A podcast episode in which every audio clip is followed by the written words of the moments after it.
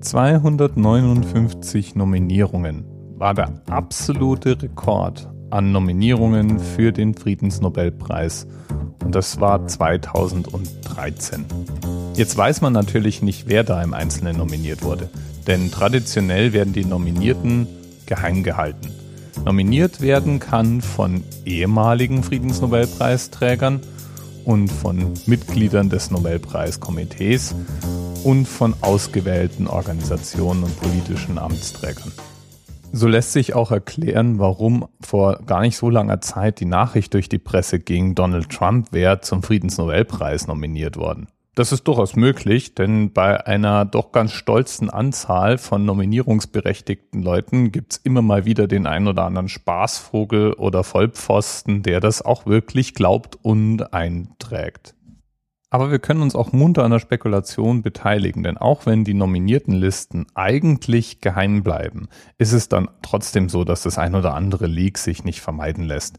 Das sind zum einen natürlich die, die an dem Prozess beteiligt sind und dann die Nominierer selber. Das rutscht also hin und wieder dann durchaus auch in die Öffentlichkeit.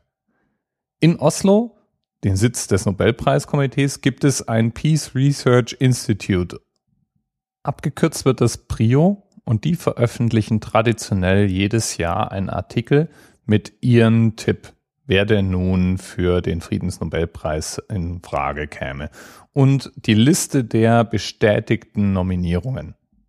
Die Shortlist von Prio, die liest sich auch ganz ordentlich. Auf Platz 1 als Kandidat listen sie da Edward Snowden. Und zwar für seine Verdienste beim Aufdecken der Überwachungsmachenschaften und seinen Status als internationaler Human Rights Defender, wie es in dem Artikel heißt. Das wird trotzdem schwierig werden, denn die Snowden Leaks sind nach wie vor kontrovers.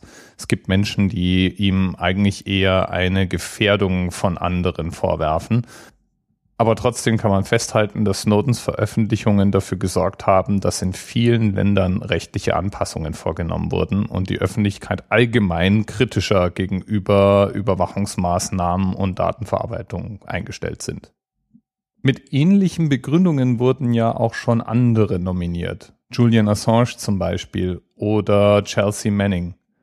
Allerdings hat Prio zufolge niemand so große Chancen wie Snowden, irgendwann mal diesen Preis zu bekommen.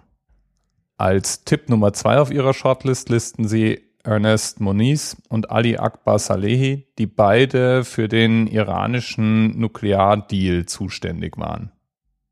Moniz ist dabei auf der US-Seite für die Atomic Energy Organization in den Verhandlungen gewesen und Ali Akbar Saleh war auf der iranischen Seite Verhandlungsführer.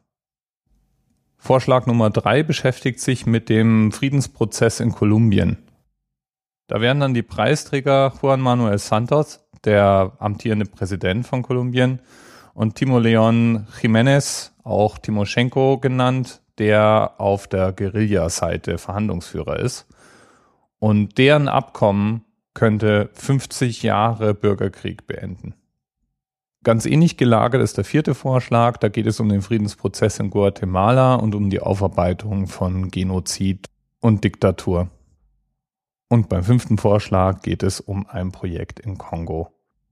Genau genommen um Frauen, die während den dortigen Kriegen und Konflikten Opfer sexueller Gewalt geworden sind und das überlebt haben. Ich finde, das ist wirklich eine würdige Liste von Kandidaten. Nicht ganz so würdig ist mancher bekannte Nominierte. Da hätten wir zum Beispiel eine Schauspielerin, die nominiert wurde, weil sie Weihnachten damit zugebracht hat, Flüchtlingen in Griechenland zu helfen. Ich finde das toll, ich finde das großartig sogar, aber ein Friedensnobelpreis ist es dann irgendwie doch nicht wert.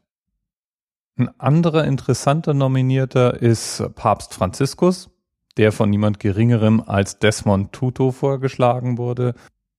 Und ja, in der Tat, auch Donald J. Trump steht auf der Liste der bestätigten Nominierten.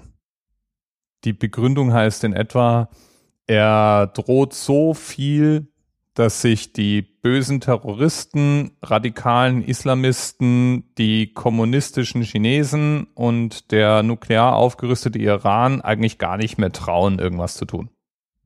Ernsthaft, kein Scheiß, steht da. His vigorous pace through strengths ideology used as a threat weapon of deterrence against radical Islam, ISIS, nuclear Iran and communist China. Da frage ich mich, warum sie nicht die amerikanische Waffenlobby auch gleich mit nominieren. Schließlich ist es doch denen zu verdanken, dass sich amerikanische Staatsbürger, wenn es denn sein muss, auf Universitäts- und Schulgelände und in Kindergärten mit ihren Schusswaffen gegen extrem islamistische Terroristen Chinesen verteidigen können. Wenn das kein Friedensnobelpreis wert ist, naja, dann müssen wir ihn vielleicht dann doch Donald Trump geben, oder? Bis bald. TMRS 10, 9, 8. The experience of 47 individual medical officers. Was hier über die Geheimzahl der Illuminaten steht. Und die 23. Und die 5. Wieso die 5? Die 5 ist die Quersumme von der 23.